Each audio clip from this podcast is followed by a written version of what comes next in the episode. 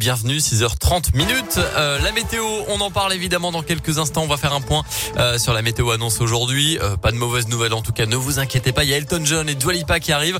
Et puis d'abord à 6h30, c'est votre scoop info, le tour de l'actu dans l'Ain et la Saône-et-Loire avec Colin Code. Bonjour Colin. Bonjour Mickaël, bonjour à tous. À la une de l'actualité, ce matin, sexagénaire condamné à un an de prison par le tribunal de Bourg-en-Bresse mercredi.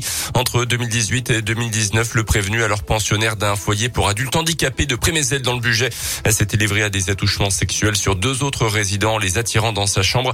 Il avait été entendu par les gendarmes après la première agression, mais avait recommencé quelques mois plus tard. Le tribunal l'a donc condamné à un an de prison avec sursis et obligation de soins. La première réunion mercredi soir à l'école Charles Perrault dans le cadre de la quinzaine citoyenne à Bourg-en-Bresse après deux ans d'absence. Une rencontre entre les élus locaux et les habitants qui a permis, selon le progrès, d'évoquer notamment le devenir du site de la Flèche Bressane à 6 hectares à l'abandon en centre-ville.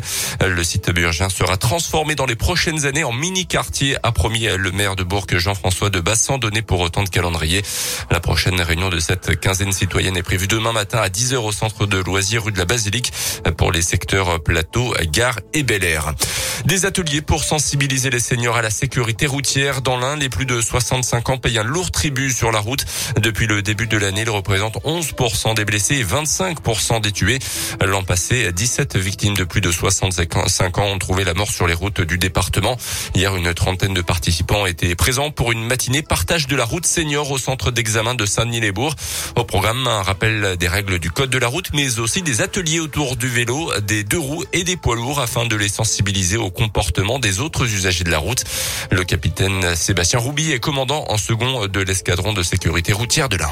Alors on peut pas stigmatiser la population des seniors, c'est pas possible. Tout à chacun peut être un danger sur la route. Non, ce n'est pas une population plus dangereuse que les autres. Néanmoins, par leur euh, date d'obtention de leur permis qui était quand même assez éloignée, ils ont besoin d'avoir un petit rappel pour certaines règles qui ont évolué. Des signalisations verticales horizontales qui évoluent en permanence et ça, ils s'en sont plus euh, trop euh, conscients.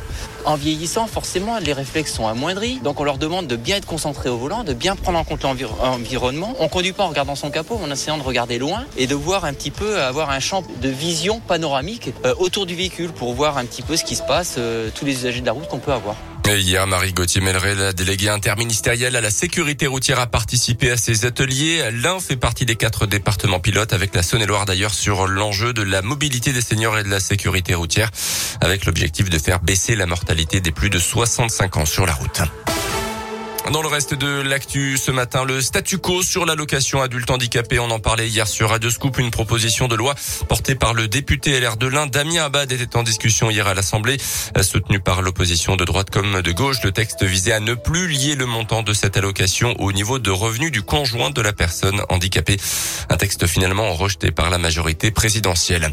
Une nouvelle mesure face au chômage de masse. La ministre du Travail, Elisabeth Borne, a annoncé hier une prime de 1000 euros pour les demandeurs d'emploi de longue durée qui accepterait de se former en entreprise sur les métiers en tension en ce moment. La moitié de cette prime sera versée au début de la formation et le reste à la fin. En football, un match complètement fou hier entre la France et la Belgique, demi-finale de la Ligue des Nations. Le match se jouait à Turin en Italie, victoire finale des Bleus, 3 buts à 2. Les hommes de Didier Deschamps qui étaient menés 2-0 à la mi-temps avant de refaire leur retard en seconde période grâce à Benzema et Mbappé sur penalty. Théo Hernandez a scellé la victoire des Français en fin de match. La France jouera contre l'Espagne dimanche soir en finale. Et puis à suivre ce soir du rugby en Pro D2, l'USB se déplace à Aurillac à partir de 19h30. Dans le même temps, Yona recevra Mont-de-Marsan. Merci beaucoup Colin et euh, bah, puisqu'on parle de sport, vous le savez.